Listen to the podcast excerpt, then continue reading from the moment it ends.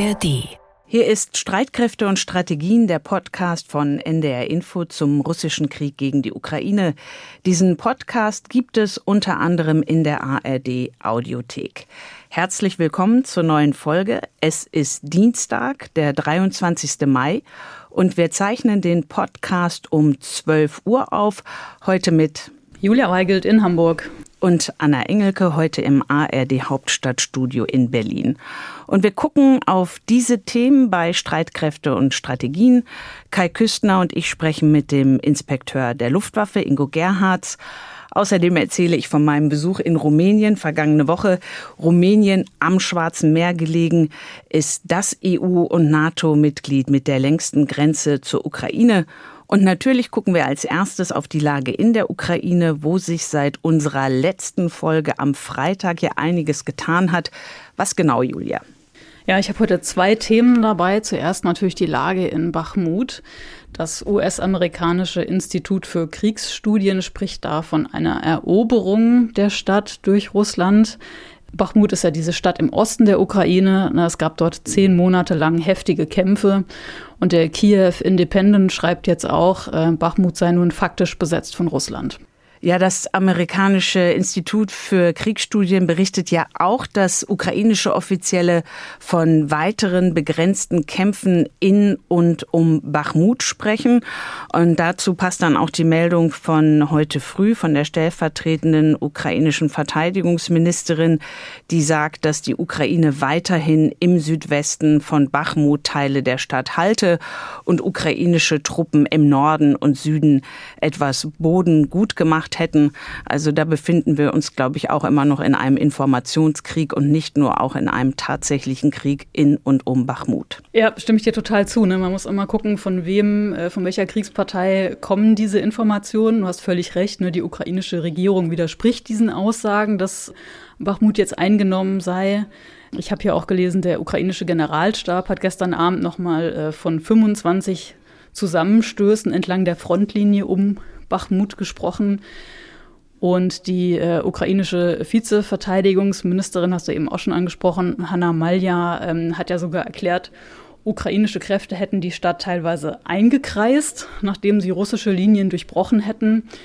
Ob wir da jetzt wirklich im Rahmen dieser erwarteten ukrainischen Offensive, ob es da jetzt wirklich zu so einer Kesselschlacht kommen wird, das werden wir jetzt in den nächsten Wochen sehen. Wir gucken, wie der Frontverlauf weitergeht und ob er sich verändert durch die ukrainische Offensive.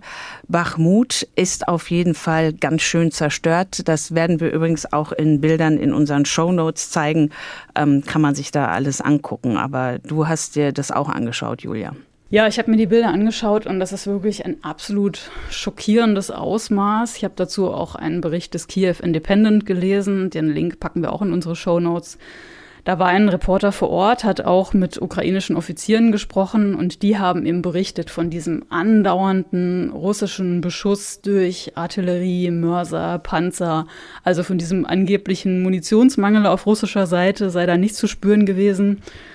Und ich habe mir diese Bilder angeschaut von Bachmut. Das ist eine Stadt, da haben früher 70.000 Menschen gelebt. Also das ist eine Stadt so groß wie Celle oder Aschaffenburg, ne, um das mal zu vergleichen. Auf den Fotos habe ich diese verkohlten Häuserblocks gesehen. Ähm, da steigen dicke Rauchschwaden auf. Äh, die Dächer sind weggesprengt. Es sieht ein bisschen so aus, als hätte irgendwie so ein, so ein Riese von oben da reingebissen. Gibt auch Vergleiche von Satellitenbildern mit dem Zustand vor einem Jahr. Also wo früher viel Grün war, Bäume, da ist heute fast alles braun und verkohlt. Und der US-Präsident Biden hat auf dem G7-Gipfel in Japan gesagt, allein Russland hätte in Bachmut 100.000 Tote und Verletzte gehabt. Und der Kiew Independent geht davon aus, das könnte, ja, diese Schlacht um Bachmut könnte das blutigste militärische Gefecht seit dem Zweiten Weltkrieg gewesen sein. Die ukrainische Regierung ist ja auch deswegen in Bachmut geblieben, weil sie die Strategie hatte, die Stadt so lange zu halten, um russische Kräfte aufzureiben, wie das im Militärischen heißt. Mhm. Hat das geklappt? Also es deutet viel darauf hin, dass diese Strategie aufgegangen ist. Wagner-Chef Prigoschin hat angekündigt, seine Kräfte am 25. Mai aus Bachmut abzuziehen und die Stadt an die reguläre russische Armee zu übergeben.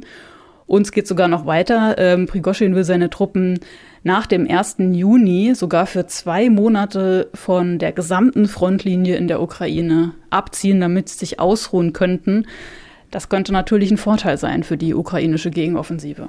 So viel erstmal zu Bachmut und jetzt zu deinem zweiten Thema. Ja, und das ist eine Entwicklung, die äh, viele Analysten halb überrascht hat und halb auch ein bisschen erheitert, also bei aller Tragik, die dieser Krieg natürlich mit sich bringt. Und zwar haben pro-ukrainische russische Freiwilligenverbände russisches Gebiet angegriffen. Und zwar in der Region Belgorod, wenige Kilometer von der ukrainischen Grenze entfernt. Zu diesem Angriff haben sich bekannt die Legion Freiheit Russlands und das russische Freiwilligenkorps. Und bei diesem Angriff gab es auch einige Verletzte. Ziel von diesen beiden Einheiten ist es, einerseits so eine demilitarisierte Zone entlang der Grenze zu schaffen, um den ständigen Beschuss ukrainischen Territoriums zu verhindern. Andererseits wollen die Kämpfer auch einen Regierungswechsel in Moskau. Und die russische Regierung hat jetzt Terroralarm in der Region ausgerufen. Es gibt Berichte, die meisten Bewohnerinnen und Bewohner seien eben geflohen. Heute Morgen hätten die Kämpfe noch angedauert, laut dem Belgoroder Gouverneur. Und äh, Kreml-Sprecher Dmitri Peskov hat gesagt, ja, die Ukraine versuche damit ja nur von der Lage in Bachmut abzulenken. Die Regierung in Kiew hat allerdings heftig dementiert, sie hätte da mit dieser Aktion nichts zu tun. Und das ist ja dem Westen auch sehr wichtig, dass die Ukraine eben nicht russisches Staatsgebiet angreift mit westlichen Waffen, weil viele westliche Geberländer Angst haben, es könnte eben dann zu einer Eskalation, zu einer Ausweitung des Konflikts kommen. Ja, vielen Dank für die Lage, Julia. Und jetzt von Julia zu dir, Kai. Kai Küstner und ich haben heute eine Premiere bei Streitkräfte und Strategien. Wir sprechen zum ersten Mal mit einem Kampfjet-Piloten. Es ist Ingo Gerhards. Er ist schon seit mehr als 35 Jahren Pilot und fast auf den Tag genau seit fünf Jahren Inspekteur der Luftwaffe. Und auch als Inspekteur Luftwaffe fliegt er weiterhin, und zwar Eurofighter. Um dessen Einführung als Nachfolger des Tornado hat er sich intensiv gekümmert. Herzlich willkommen im ARD Hauptstadtstudio Ingo Gerhards, Generalleutnant Ingo Gerhards. Ja, vielen Dank, Frau Engelke. Die aktuelle Debatte wird derzeit beherrscht von ähm, den F-16, von den Kampfjets. Und ein großer Wunsch des ukrainischen Präsidenten Zelensky und auch der ukrainischen Streitkräfte sind eben diese Kampfjets amerikanischen Typs, F-16.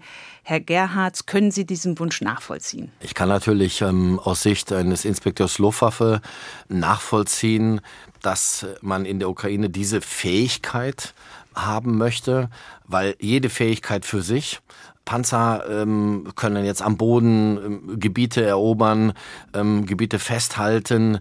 Aber wenn es insbesondere geht, ähm, über die sogenannten feindlichen Linien auch zu agieren, über eine gewisse Entfernung, da reden wir gar nicht jetzt ähm, russisches Territorium, alleine schon auf dem ursprünglichen Territorium der Ukraine, hat natürlich ein Kampfflugzeug durch Geschwindigkeit, Reichweite einen Wert für sich. Und da kann ich schon verstehen, dass aus Sicht der Ukraine ähm, natürlich ähm, nach, nach Kampfflugzeugen gefragt wird, weil die eigenen Kampfflugzeuge jetzt sowohl in der Luft-Luft- und Luft-Boden-Version, wie wir sagen, ähm, ja mittlerweile auch äh, so weit reduziert sind, ähm, dass, dass man eben nach den F-16 fragt. Auch diese Nachfrage ist verständlich, weil natürlich natürlich die F-16 ein Modell ist, was zu Tausenden hergestellt worden ist und gerade eben viele Nationen, insbesondere Europa, ähm, von der F-16, die sie jahrelang geflogen sind, wie Niederlande, Belgien, Dänemark, Norwegen, auf die F-35 umstellen. Zum Beispiel Niederlande hat gerade eben erst ihre F-16 zur Seite gestellt und hat auf die F-35 umgestellt. Das heißt, diese F-16 sind noch voll flugfähig. Jetzt haben ja die Deutschen keine F-16, aber ich gehe mal davon aus, dass sie die Maschine so ein bisschen kennen. Vielleicht können Sie uns noch einmal erklären, was denn die Stärken dieses F-16-Jets sind und wofür die Ukrainer sie besonders gut gebrauchen könnten. Ja, die F-16 ähm, ist ein, ein Kampfflugzeug, was relativ leicht zu handhaben ist in der Logistik und in der Wartung. Das war damals so im Design angelegt. Es ist sicherlich auch anders als bei unserem Tornado, äh, wo wir kaum noch mehr Ersatzteile haben, weil wir jetzt das einzige Land sind, was überhaupt noch den Tornado fliegt, äh, existieren insbesondere bei der F-16-Flotte noch sehr viele Ersatzteile. Also diese Flotte kann man sicherlich auch noch über viele Jahre fliegen und wie jedes Kampfflugzeug muss man das im Grunde genommen unterteilen. Einmal in diesem sogenannten Luft-Luft-Bereich und Luft-Boden, wie wir das nennen. Luft-Luft. Ähm, da kann, äh, sieht die Ukraine natürlich sich gegenüber Angriffen durch Drohnen, Angriffen durch Missile. Da haben wir natürlich aus Deutschland einen enormen Beitrag geleistet mit der, mit den Systemen zur Luftverteidigung, Patriot, Iris-T und werden jetzt auch noch weitere liefern. Aber sie können natürlich, wenn sie mal einen schnellen Schwerpunkt bilden müssen, weil da jetzt gerade ein Drohnenangriff ist und sie da nicht unbedingt ihre Iris-T-Systeme oder Patriot-Systeme haben, da haben sie natürlich dann den, den, den Wert des Kampfflugzeug. Ähm, also hier zur Abwehr von Cruise Missiles, Drohnen, anderen Kampfflugzeugen, anderen Hubschraubern, die eigenen Truppen angreifen.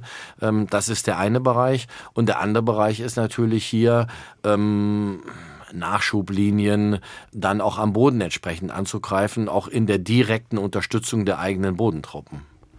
Der amerikanische Präsident Biden hat jetzt ja im Großen und Ganzen den Weg freigemacht für die Lieferung von F-16 aus seinem ursprünglichen Nein ist ein nicht jetzt. Wir fangen schon mal an, Piloten auszubilden geworden. Ist es einfacher zu lernen, wie man eine F-16 fliegt, als zum Beispiel einen Eurofighter? Sicherlich ist es einfacher, F-16 äh, zu lernen und zu fliegen. Das ist noch mal fast na, eine knappe Generation davor.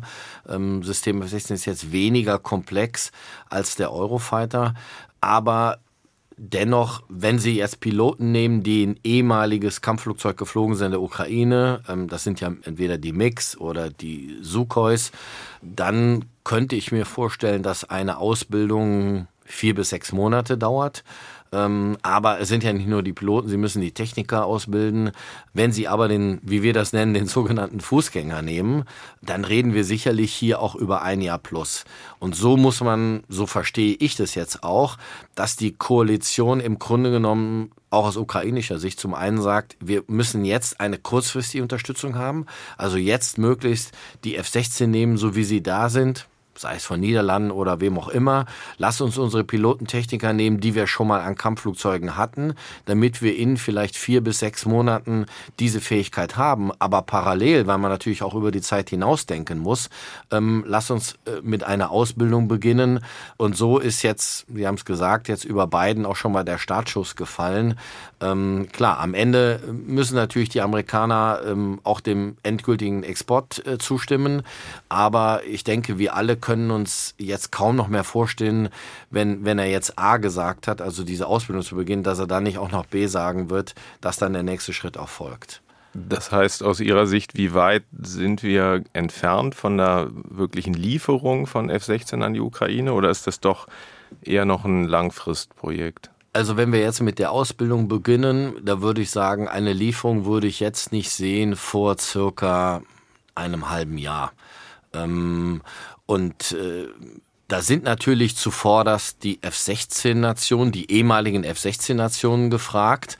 Sie haben das Know-how, sie haben noch Fluglehrer, die andere Leute wieder ausbilden können und so weiter und so fort. Ähm, das heißt, wir haben einmal den Anteil der Nationen, die F-16 geflogen sind, nennen wir sie jetzt mal F-16-Nationen. Und dann haben natürlich wie jetzt Großbritannien, Frankreich, Deutschland auch die Nicht-F-16-Nationen, die dieses System so nie hatten. Ähm, und da gibt's natürlich Unterstützungsmöglichkeiten, sei es in Infrastruktur, sei es zum Beispiel bei einer Pilotenausbildung, wenn sie einen Fußgänger ausbilden, müssen sie erstmal Grundlagenausbildung machen. Denn das ist ja nicht das erste Flugzeug, was er fliegen würde, wäre eine F-16, sondern da gibt es Basissysteme. Ähm, also, also gibt es auch Unterstützungsmöglichkeiten durchaus von Nicht-F-16-Nationen. Ähm, aber wer sich am Ende des Tages an so einer Koalition beteiligt, ist natürlich völlig klar, ist eine politische Entscheidung. Vielleicht müssen Sie einmal den Begriff Fußgänger noch kurz für die Laien erklären und dann. Also wenn, wenn jetzt jemand noch äh, überhaupt äh, keine fliegerische Vorerfahrung hat, also jetzt ähm, Kampfflugzeugpilot äh, war, ähm, dann nehmen Also Kai und ich, wenn wir ja, jetzt plötzlich genau. in eine F-16 reingepackt Fußgänger werden bin ich auch als Pilot, ähm, wenn ich nicht im Cockpit sitze, völlig klar.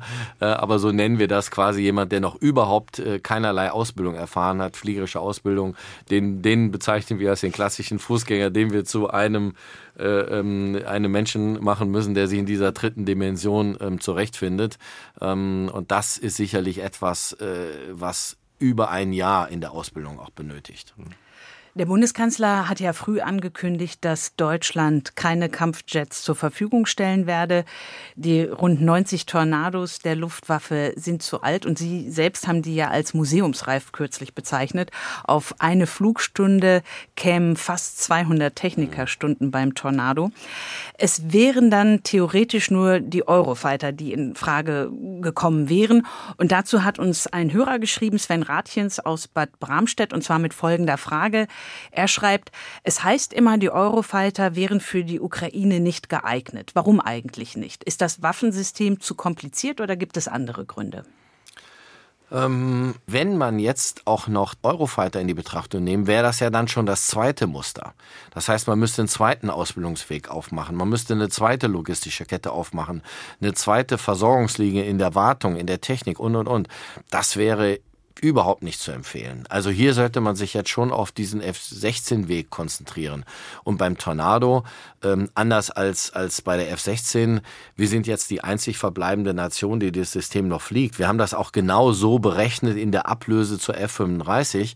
Ähm, natürlich haben wir jetzt kein, kein Geld mehr ausgegeben, auf gut Deutsch, um Ersatzteile zu kaufen für den Tornado, wenn wir ihn jetzt ausmustern und ähm, in den nächsten Jahren die F-35 einführen. F-35 ist ein Tarnkappenbomber von Boeing, amerikanisches Fabrikat und das modernste, was zurzeit auf dem Markt ist. Nur so zur Einordnung. F-35 ist das modernste ähm, und, und, und beste System und vor allen Dingen, und das war ja die hauptsächliche Entscheidung, warum wir diesen Weg gegangen sind in, in Deutschland, es ist das System, was alle anderen Partner um uns herum kaufen. Und am Ende geht es darum, gerade wenn wir sehen, wie verteidigungsfähig sind die NATO-Luftstreitkräfte, umso besser die verschiedenen Nationen miteinander agieren können. Wir nennen das technisch gesehen interoperabel sind, ähm, umso besser ist das. Und der Vorteil alleine ergibt sich schon über wie viele Nationen jetzt alleine nur in Europa F-35 fliegen, plus der amerikanische Anteil. Klar.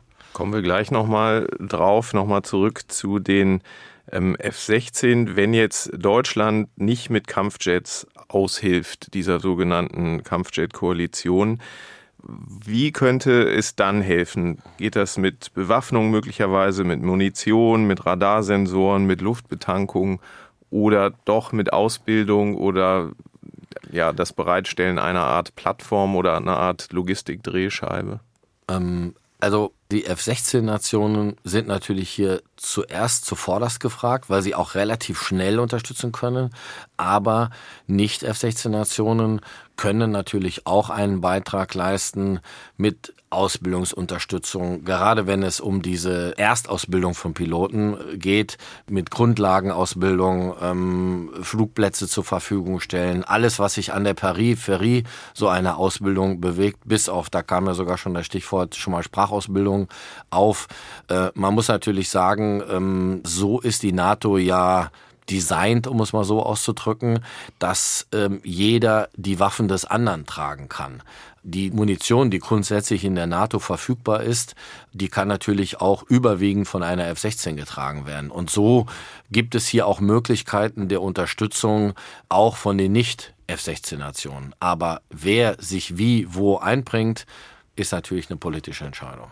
Aber ich verstehe Sie richtig, dass Sie das dem Minister, wenn er Sie dann fragt, so empfehlen würden? also ich empfehle, dass wir das Paket, was wir jetzt gerade geschnürt haben, und das ist ja im Wesentlichen Panzer, Artillerie und, und das trifft den Luftwaffenanteil, Luftverteidigung, dass wir das jetzt in den Vordergrund setzen, weil es ist toll, wenn Zelensky nach Deutschland kommt und wir können ein, ein großes Paket an, aber da hat die Ukraine noch gar nichts davon, erst wenn die Systeme da sind. Ähm, deswegen meine Empfehlung jetzt ist, sich maximal äh, mit, mit allem Engagement, was wir haben, ähm, darauf zu konzentrieren. Und der Luftwaffe kommt da der Anteil der Ausbildung der Ukrainer zu. Wir haben sie schon am den ersten beiden IRIS-T-Systemen ausgebildet. Wir bilden sie jetzt am dritten System aus. Wir haben sie an den Patriot-System ausgebildet, dass wir uns da maximal einbringen, um das abzuliefern, was wir jetzt gerade angekündigt haben. Mit Blick auf die Unterstützung der Ukrainer und möglicherweise dann der F-16, die kommen sollen, da gibt's ja auch Forderungen, deutsche Marschflugkörper vom Typ Taurus zu liefern. So verstehe ich das, ein Pendant zum britischen Storm Shadow mhm. mit einer Reichweite von über 500 Kilometern. Ist das eine realistische Forderung? Ähm, das sind sogenannte Luft-Boden-Raketen, die aus der Luft abschießen, um dann eben Bodenziele zu bekämpfen. Ähm, das ist ein sehr komplexes System. Das System Taurus ist relativ baugleich, aber eben nicht völlig baugleich zum System Storm Shadow. Die Engländer haben sich jetzt dazu entschlossen, das zu liefern. Soweit ich weiß, gibt es hier keine Forderung von Seiten der Ukraine, dass wir Taurus liefern. Ähm, eher die Forderung der Ukraine, dass wir für die Luftverteidigungssysteme auch Artillerie, auch, auch Kampfpanzer, für die, die wir geliefert haben und noch liefern, dass wir hier dann nochmal Munition für liefern. Insbesondere für die Luftverteidigungssysteme, für das IRIS-T-System. Da gibt es natürlich Forderungen, dass wir hier entsprechend nochmal nachliefern und darauf sollten wir uns auch konzentrieren. Die Luftwaffe, Sie hatten es angesprochen, auch mit der Ukraine-Unterstützung ist ja derzeit nicht nur in aller Munde, sondern auch stark ausgelastet. Jetzt ähm, könnte noch die Absicherung des NATO-Gipfels in Vilnius hinzukommen. Jedenfalls gibt es äh, diesen Wunsch von Seiten der NATO. Das wollte ja der Minister mit den Partnern klären, haben wir erfahren, damals, als er in Rostock-Lage die Luftwaffe ja. und sie damit besuchte. Wie weit sind wir da mit der Klärung dieser Frage? Also es gibt diese Anfrage, dass wir den, den Gipfel absichern ähm, ähm gegen weitreichende Raketen, zum Beispiel jetzt mit dem Patriot-System. Die Engländer sind gerade im Baltikum mit dem sogenannten Air Policing, das heißt also mit Kampfflugzeugen ähm, gegen andere Flugzeuge sichern. Ähm, das wird sicherlich auch ein Beitrag sein zum Gipfel, aber äh, das, was hier gefragt ist, könnten nur unsere Patriot-Systeme. Wir haben im Moment drei Kampfstaffeln in Polen, wir haben zwei Kampfstaffeln in der Slowakei. Wir haben jetzt ähm, eine Voraberkundung gemacht. Das ist auch so, so notwendig, um zu sehen, könnten wir das überhaupt und wenn ja, mit, mit welchen Mitteln. Ähm, und haben festgestellt, ja, wir bräuchten so circa drei Kampfstaffeln, um, um den Gipfel in Vilnius abzusichern. Ähm, und wenn man jetzt diese Aufgabe sieht, die Aufgabe in Polen und die Aufgabe in der Slowakei, alles parallel können wir nicht. Ähm, und das ist natürlich jetzt die Entscheidung ähm, unserer Politik, unseres Ministers im Wesentlichen, was wir denn jetzt machen. Also wenn ich im Kopf mitgerechnet habe, sind es fünf plus drei, sind es acht Patriot-Staffeln und es ist einfach die Frage, können wir darüber hinaus was abgeben? Da verstehe ich Sie richtig, da sagen Sie, nee, das können wir nicht. Da ja. müssten wir von woanders aus, entweder Polen oder der Slowakei, was zurückziehen. Also wir können äh, derzeit ähm, drei solch verschiedene Einsätze, wie wir es da hätten, Gipfel absichern, Polen, und, und Slowakei, das, das könnten wir nicht äh, zeitlich parallel machen. Hier müssen wir einen Schwerpunkt setzen, aber ähm, das ist Entscheidung des Ministers, ähm, welchen Schwerpunkt wir denn da setzen werden. Sie hatten ja Iris T gerade schon angesprochen. Da gibt es ein System in der Ukraine, das die Deutschen geliefert haben. Da soll ja noch mehr kommen. Gibt es dafür eigentlich schon einen Zeitplan? Wir werden dieses System ja auch in die Bundeswehr, ähm, in die Luftwaffe einführen. Mhm. Ähm, ich hoffe, dass wir eine Kaufentscheidung noch vor der parlamentarischen Sommerpause erleben. Ähm, wir schauen da auf sechs Systeme. Iris-T im sogenannten Sofortprogramm. Das haben wir jetzt relativ schnell aufgelegt, also auch mal eine Schnellspur in der Beschaffung. Ähm, für die Bundeswehr dann, ne? Das, für die ja, Bundeswehr. Ähm, parallel zu dem, was wir abgeben, was die Industrie an die Ukraine liefert. Und da diese der Bedarf in der Ukraine so groß ist, hätte jetzt die Industrie gar nicht die Möglichkeit, die ukrainischen Soldaten an dem System auszubilden. Und das war für uns ja eine Art Win-Win, dass dieser Bedarf da war ähm, und die Industrie uns gefragt hat, ähm, kommt da schon schon mit rein und bildet ähm, für uns die ukrainischen Soldaten aus. Und so sind wir natürlich jetzt an diesem System auch schon ziemlich fit. Das, äh, das dritte System wird jetzt im Laufe des, des Spätsommers an die Ukraine abgeliefert. Ähm, und die anderen Systeme folgen dann immer in Monatsabständen.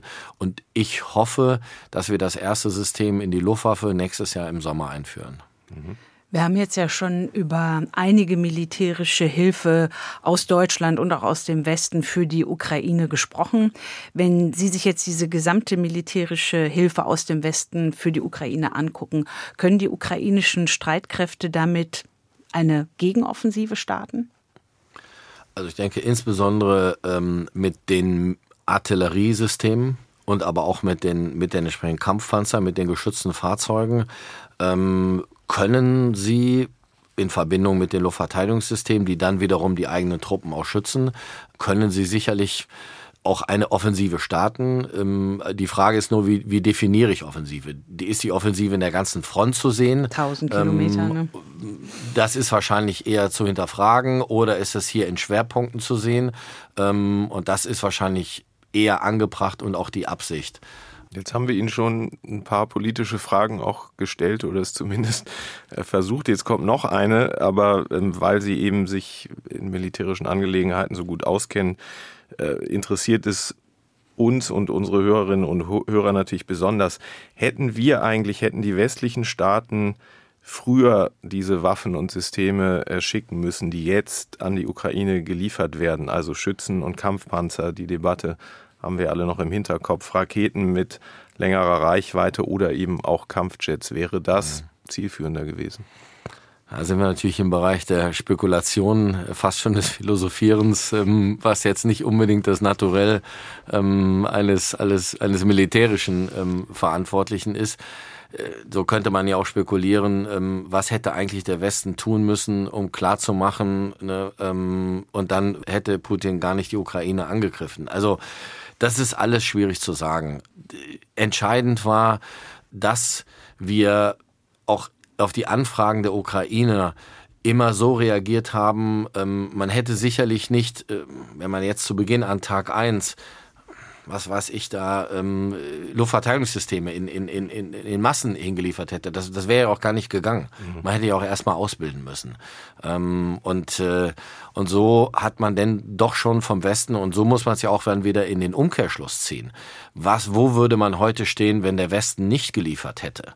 Ähm, und äh, da gibt es von dem dem Air Commander der NATO, also dem höchsten General der NATO, amerikanischen General in Rammstein, ähm, den Satz, wenn wir die Luftverteidigungssysteme zum Beispiel nicht dorthin geliefert hätten, die wir geliefert haben, wäre der Krieg schon vorbei. Mhm. Ähm, weil dann hätten die Russen die sogenannte, wir nennen das Luftüberlegenheit. Das heißt, sie könnten quasi agieren, äh, wie sie wollen und könnten auch mit ihren Bodentruppen ganz anders agieren. Und dass überhaupt die Ukraine so weit gekommen ist und dem jetzt widerstanden hat, ist eben nur durch die Waffenlieferung des Westens ähm, möglich gewesen. In diesem Krieg, in diesem russischen Krieg gegen die Ukraine spielen ja auch Drohnen eine ganz besondere Rolle. Welche Erkenntnisse ziehen Sie für die Bundeswehr, äh, für die zukünftige Art zu kämpfen aus dem Einsatz hm. von Drohnen? Ja, das ist auch nochmal ein, ein guter Punkt. Ähm, wir, wir sind ja schon in den letzten Jahren, wenn es auch in Deutschland eine nicht einfache Diskussion Nein. war, ähm, die, die Bewaffnungsfähigkeit von Drohnen. Jetzt führt uns dieser Konflikt ähm, das sehr offensichtlich vor Augen, dass das natürlich ein Wert für sich auch ist, ähm, Drohnen einzusetzen zu können mit einer Bewaffnung auf der einen Seite und diese aber auch abzuwehren auf der anderen Seite. Ähm, und das sind nicht nur größere Drohnen, die Bewaffnung tragen und das sehen wir jetzt ja in der Ukraine und das ist sicherlich etwas, wo wir noch weiter ausbauen müssen, dass wenn man mit, mit zahlreichen kleineren Drohnen angegriffen wird, dass man auf der anderen Seite auch etwas Sinnvolles hat, um das abzuwehren. Also eine billig produzierte Drohne iranischer Herkunft, ähm, wenn ich die nur mit einem Iris-T oder Patriot-System abwehre und wenn ich sehe, was es mich kostet, das ist ein Aspekt, und was es, wie es dauert, das herzustellen, also eine Iris-T-Rakete oder eine Patriot-Rakete und auf der anderen Seite dann die Bedrohung, die ich dort habe, ähm, dann muss man die richtigen Antworten finden darauf. Und das äh, ist sicherlich etwas, was wir auch aus diesem Konflikt jetzt lernen. Und deswegen, gerade in der Luftverteidigung, gilt wirklich dieser Grundsatz, normalerweise sagen wir gerne One Size Fits All. Das ist hier aber ganz im Gegenteil der Fall. Also wir müssen auch Systeme entwickeln, die gerade diese Drohnenschwärme auch bekämpfen können. Dazu passt genau die Frage eines unserer Hörer, nämlich von Michael Heinze, der genau das im Prinzip sagt. Mhm. Schießt man da mit Patriot und Iris-T nicht mit Kanonen quasi auf Spatzen? Und er stellt die Frage, ob sich da nicht der Gepard wiederum bewährt habe, den ja die Bundeswehr 2012 ausgemustert hat. Sollte man nicht, fragt Herr Heinze, die restlichen Geparden wieder in Dienst nehmen bzw. ähnliche Systeme entwickeln, um in eventuell zukünftigen Konflikten gegen kleine Drohnen gerüstet zu sein? Sicherlich braucht man, um äh, kleinere Drohnen zu bekämpfen, ein anderes Mittel als jetzt Iris-T oder Patriot. Ähm, der Gepard, das muss man immer sagen, wenn man, wenn man außer Dienst gestellte Systeme wieder reaktiviert, ähm, dann fehlen oft die Ersatzteile für einen nachhaltigen Betrieb. Deswegen haben wir ja natürlich auch am Ende auch geliefert an die Ukraine. Aber da teilen wir uns jetzt gerade auf, ähm, will das jetzt nicht zu technisch werden, aber ähm, insbesondere in der Abwehr gegen Bedrohung aus geringster Entfernung, wie solche Minitronen, ähm, das haben wir jetzt wieder abgegeben an, an das Heer. Äh, und das Heer ähm, hat hier äh, vor, ähm, so Systeme, so, so ähnliche Systeme wie diesen Sky Ranger ne, mit einer Kanone. Und man wird auch sicherlich auch in Zukunft, und die Entwicklungen sind schon relativ weit, es gibt Nationen, die es sogar schon eingeführt haben, da stellt sich die Frage der Munition nicht mehr, der Bekämpfung mit einem Lasersystem. Also gerade solche Drohnenschwärme, die würde man in Zukunft natürlich mit einem Lasersystem gut bekämpfen. Und wenn man dann Systeme hat, die wieder in anderen Reichweiten agieren, dann setzt die Luftwaffe auf mit Iris-T, Patriot und wir haben ja vor, auch das System Aero 3 zu beschaffen für Bedrohungen aus ganz großer Entfernung. Wir kommen langsam zum Ende unseres Gesprächs. Und was mir noch bei der Vorbereitung aufgefallen ist, inwieweit hat sie das Erscheinen des Films Top Gun mit Tom Cruise im Mai 1986 in ihrem Berufswunsch verstärkt, Pilot zu werden? Also Sie sind 85, sind Sie, ja. glaube ich, zur Bundeswehr gekommen als Wehrpflichtiger und auch ja. schon zur Luftwaffe. Aber ich glaube, 86 war dann ja das Jahr. Das äh, stimmt. Äh, ähm, mich hat natürlich damals der, der Film ähm, Top Gun 1, um es mal so zu sagen, natürlich auch begeistert, insbesondere die Luftaufnahmen. Auch die Luftaufnahmen des äh, Films Top Gun 2, wobei mich da schon erschreckt habe, wie viel älter ich geworden bin. Ähm, aber bei mir war es eine, ja, eine ganz spezielle Motivation. Ähm, ich bin in dem kleinen Eifeldörfchen in Büchel aufgewachsen ähm, an dem wir unser Tornado-Geschwader stationiert haben, was auf die R35 umrüsten wird. Mein Elternhaus steht circa 500 Meter von der Start- und Landebahn entfernt. Also aus meinem Kinderzimmer konnte ich damals war das noch die Starfighter ähm, starten und landen sehen. Und so war das schon in, in jüngsten Jahren mein Kindheitstraum zu fliegen mit also, Kerosin groß geworden. Also wäre Top Gun gar nicht nötig gewesen am Ende. Für mich hätte es Top Gun jetzt so nicht gebraucht, aber ich glaube für viele andere meiner, ähm, meiner Fliegerkameraden war Top Gun sicherlich so der, der Motivator, sich dafür zu bewerben. Herr Gerhards, vielen Dank für Ihre Zeit und vielen Dank, dass Sie ins Studio gekommen sind. Nächstes Thema. Anna, du warst ja vergangene Woche auch unterwegs im Südosten Europas und zwar für knapp drei Tage in Rumänien. Das Land ist ja ein direkter Nachbar der Ukraine und auch Nachbar der Republik Moldau. Was hat dich erstmal nach Rumänien gebracht? Ja, die Konrad-Adenauer-Stiftung in Rumänien hat eine Reise für Journalisten organisiert, die sich um Sicherheitspolitik kümmern. Und für mich war das eine gute Gelegenheit, weil ich war vorher noch nie dort. Also ich habe nur diese Klischeebilder im Kopf gehabt von einem armen Land, vom früheren Machthaber, diesem Steinzeitkommunisten Ceausescu und auch seinen Schergen von der Securitate. Und ich fand es interessant bei der Vorbereitung auf die Reise, wie wenig bei uns in Deutschland aktuell über Rumänien berichtet wird obwohl das Land ja ein direkter Nachbar der Ukraine ist und jetzt auch mal gar kein kleines. Mit 19 Millionen Einwohnern leben in Rumänien mehr Menschen als zum Beispiel in den Niederlanden. Und wenn man vergleicht, wie viel man aus den Niederlanden hört oder wie viel wir aus Polen hören, das ja ebenfalls ein direkter Nachbar der Ukraine ist, also wie viel wir aus Polen über Waffenlieferungen an die Ukraine hören, da ist es da wirklich um Rumänien vergleichsweise still. Dabei gibt es einiges zu erzählen. Rumänien hat mit 600 Kilometern die längste Grenze zur Ukraine von sämtlichen NATO- und EU-Staaten. Und nun Rumänien mehr ins Bewusstsein zu rücken und sich auch von dem ein oder anderen Vorurteil zu verabschieden, darum ging es bei der Reise und darum geht es auch Katja Plate. Sie ist die Leiterin der Konrad-Adenauer-Stiftung in Bukarest. Das ist in der Tat äh, eine andere Bewusstseinslage, die man einnimmt, wenn man sich mal in den Süden von Europa bewegt. Und das ist, glaube ich, für uns Deutsche auch eine wichtige mentale Gymnastik, dass wir uns in Europa mal an einen anderen Ort bewegen, uns vorstellen, wie fühlt es sich an, dort Europäer zu sein und dann auch die Sicherheitsbedürfnisse dieser europäischen Partner aus dieser veränderten Perspektive wahrzunehmen. Das halte ich für sehr wichtig.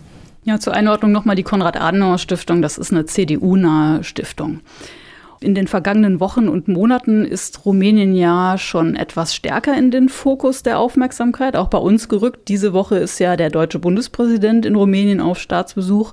Anfang April war auch der Bundeskanzler dort. Ja, das stimmt. Etwas Aufmerksamkeit aus Deutschland gibt es.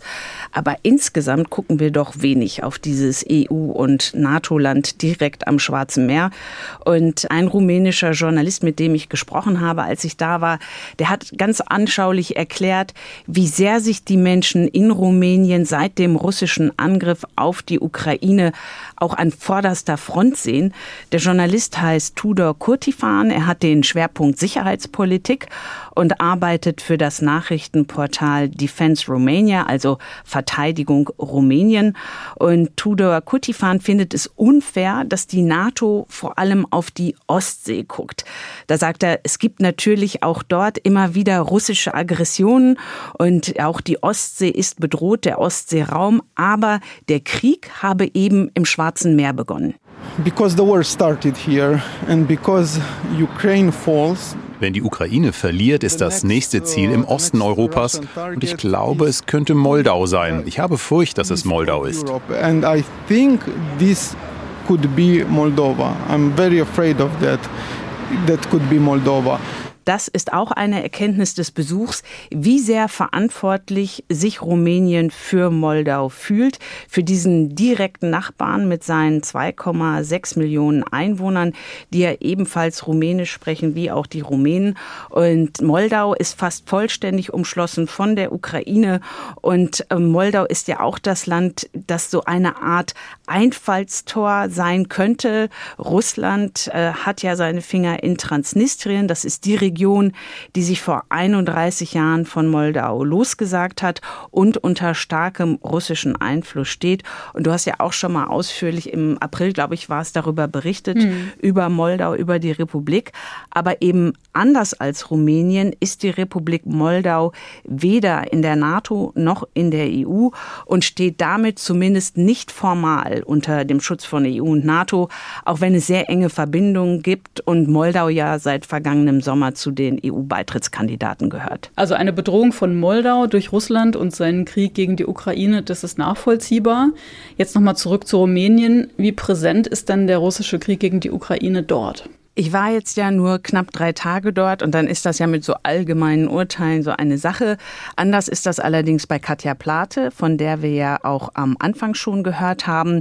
Sie lebt und arbeitet seit vergangenem Jahr für die Adenauer Stiftung in Rumänien und sie erzählt, dass zu Beginn des russischen Überfalls auf die Ukraine viele Rumänen sehr besorgt waren, eben wegen der geografischen Nähe zur Ukraine und zum Schwarzen Meer.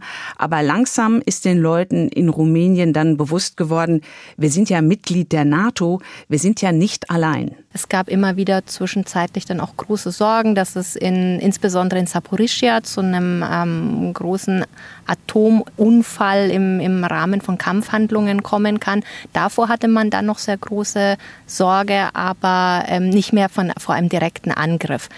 Und ähm, mittlerweile hat sich die Lage, würde ich sagen, doch sehr beruhigt. Mir sind bei meinem kurzen Besuch in Rumänien immer wieder auch ukrainische Flaggen aufgefallen, zum Beispiel an Häusern oder auch an öffentlichen Gebäuden in der Hauptstadt Bukarest, aber auch dann, als wir im Land unterwegs waren. Und Rumänien spielt eine wichtige Rolle als Drehkreuz für Flüchtlinge aus der Ukraine. Fast vier Millionen ukrainische Flüchtlinge sind inzwischen über Rumänien in andere Länder weitergereist angereist und rund 120.000 Ukrainer und Ukrainerinnen leben in Rumänien und nach Regierungsangaben können sie dort kostenlos wohnen, umsonst Bus und Bahn fahren und werden auch kostenlos medizinisch versorgt. Das kommt allerdings nicht bei allen im Land gut an. Die Rumänen gehören zu den skeptischsten Europäern, was nun die Hilfe für die Ukraine angeht und für die Ukrainer. Das ist das Ergebnis einer europäischen Umfrage von diesem Februar. Und dieser Umfrage nach lehnt es ein Viertel der Rumänen ab, humanitäre Hilfe für Ukrainer bereitzustellen. Und 24 Prozent, also auch fast ein Viertel, lehnen es ab, Kriegsflüchtlinge aufzunehmen. Also das ist der jeweils höchste Prozentsatz in der gesamten EU. Aber wenn man jetzt andersrum draufschaut, drei Viertel der Rumänen unterstützen die Hilfen für die Ukraine. Und eins sollte man in diesem Zusammenhang nicht vergessen. Die Rumänen gehören ja selbst zu denen in der EU, die vergleichsweise wenig Geld haben und deren Pro-Kopf-Einkommen deutlich, deutlich niedriger ist als das der Deutschen. Und den Rumänen setzt auch die Inflation besonders zu. Wie unterstützt Rumänien denn die Ukraine militärisch? Ja, das ist eine wirklich seltsame Geschichte. Wir waren auch im rumänischen Verteidigungsministerium, aber auf die Frage nach der rumänischen Militärhilfe für die Ukraine gab es keine Antwort, nur Schweigen. Und das ist auch die offizielle Linie der Regierung, also ganz anders als die Polen oder die Balten es halten. Die sprechen ja viel über ihre militärische Unterstützung für die Ukraine. In Rumänien ist das nicht so. Und dieses Schweigen über die rumänische Militärhilfe ist vielleicht auch einer der Gründe, warum wir so wenig aus und über Rumänien hören. Der rumänische Journalist Tudor Kurtifan, den ich ja schon erwähnt habe von der Nachrichtenseite Defense Romania, der versteht dieses Schweigen über die rumänische Militärhilfe auch nicht. Er sagt, es gebe Belege, dass Rumänien Munition, Transporter, Mehrfachraketenwerfer, sogar Haubitzen aus eigenem Bestand Beständen an die Ukraine geliefert habe, aber vielleicht nicht genug im internationalen Vergleich. Und das soll jetzt nicht öffentlich werden, aber es gibt darüber nur Spekulationen über die Gründe für dieses Schweigen und diese Kein-Kommentar-Politik, so meint es dann jedenfalls der Journalist Kurtifan, helfe nur dem russischen Narrativ und der rechten Partei in Rumänien. No comment policy is helping uh, Russian narrative and the Romanian right wing to increase. I think uh, this is a mistake by the government. Kurtifan hält das Schweigen der Regierung für einen Fehler. Und inwieweit ist Rumänien im Rahmen der NATO aktiv? Ja, das ist jetzt wieder eine ganz andere Geschichte. Da ist Rumänien sehr aktiv. Kai hatte ja in der letzten Folge mit Marcel Schlepper vom IFO-Institut darüber gesprochen, welcher NATO-Staat überhaupt das 2-Prozent-Ziel erreicht. Und Rumänien hat ordentlich reingehauen. Also 2014 lag Rumänien noch bei 1,4 Prozent, also 1,4 Prozent des Bruttoinlandsprodukts für Verteidigungsausgaben. Und für dieses Jahr hat das IFO IFO-Institut jetzt 2,3 Prozent für Rumänien berechnet, also eine Steigerung von 2021 auf jetzt um 0,4 Prozentpunkte. Und damit liegt Rumänien auf einem stattlichen achten Platz, noch vor Großbritannien. Und zur Erinnerung, Deutschland liegt mit 1,6 Prozent nur auf Platz 17 von 31.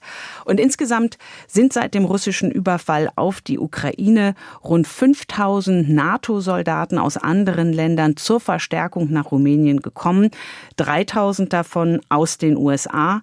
Denn die USA sind ganz klar der NATO-Partner, auf den sich Rumänien am stärksten verlässt. Wirtschaftlich ist Deutschland zwar der Handelspartner Nummer eins von Rumänien, aber militärisch sind es ganz klar die USA. Und auch fast alle neueren Waffensysteme in Rumänien kommen aus den USA. Gebrauchte F-16 Kampfjets, das Luftabwehrsystem Patriot, HIMARS, Raketenwerfer und künftig auch Abrams Kampfpanzer und Tarnkappenbomber F-35 Made in USA. Ihr wart ja nicht nur in der Hauptstadt Bukarest, sondern auch am Schwarzen Meer und habt dort eine Luftwaffenbasis der NATO besucht. Wie präsent ist denn der Krieg dort? Ja, also die NATO-Luftwaffenbasis, die wir besucht haben, ist in Konstanza am Schwarzen Meer und von dort ist die Krim gerade mal 400 Kilometer Luftlinie entfernt. Und wenn du dann da am Schwarzen Meer stehst und auf den Horizont guckst, dann denkst du dir, du bist hier echt näher dran an diesem Krieg. Da drüben auf der anderen Seite, da ist die Krim, die die Russen 2014 annektiert haben. Und vor dir ist das Schwarze Meer, über dem Aufklärungsflugzeuge und auch Aufklärungsdrohnen der NATO genauso aktiv sind wie die der Russen. Du siehst natürlich von all dem nichts, wenn du da am Schwarzen Meer stehst. Aber es fühlt sich näher an und manchmal hört man es sogar.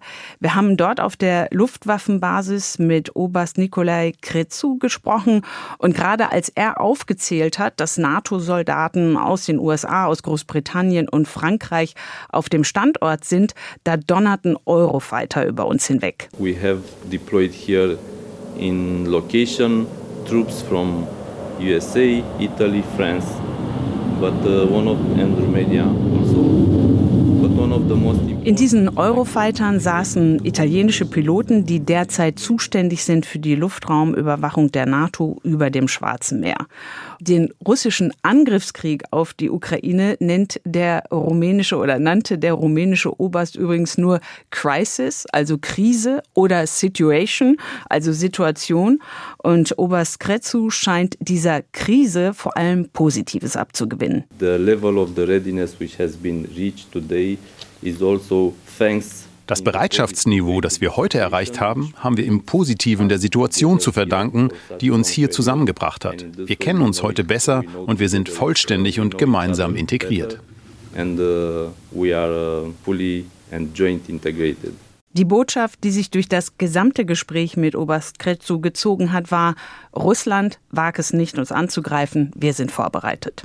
Und damit sind wir auch am Ende der heutigen Folge. Wenn Sie es bis hierhin durchgehalten haben, vielen Dank dafür. Über Anregungen, Fragen und auch Kritik freuen wir uns. Alles bitte an die bekannte E-Mail-Adresse streitkräfte.ndr.de. Wir melden uns am Freitag wieder, dann mit unserem Faktencheck zum russischen Krieg gegen die Ukraine. Und bis dahin verabschieden wir uns und wir das sind Julia Weigelt und Anna Engelke. Und für alle, die sich für Sportgeschichte interessieren, haben wir noch einen Podcast-Tipp.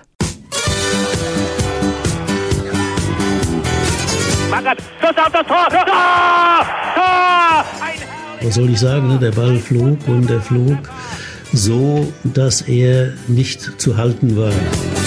HSV 83, magische Nacht in Athen. Der Europapokalsieg gegen Juventus Turin. Die Geschichte eines völlig unwahrscheinlichen Triumphs. Eigentlich hat keiner einen Pfifferling auf uns gegeben. Das ist die perfekteste Leistung, die der HSV gebracht hat in der Geschichte. HSV 83, magische Nacht in Athen. Ein Podcast von Lars Pegelow. Alle fünf Folgen in der ARD Audiothek.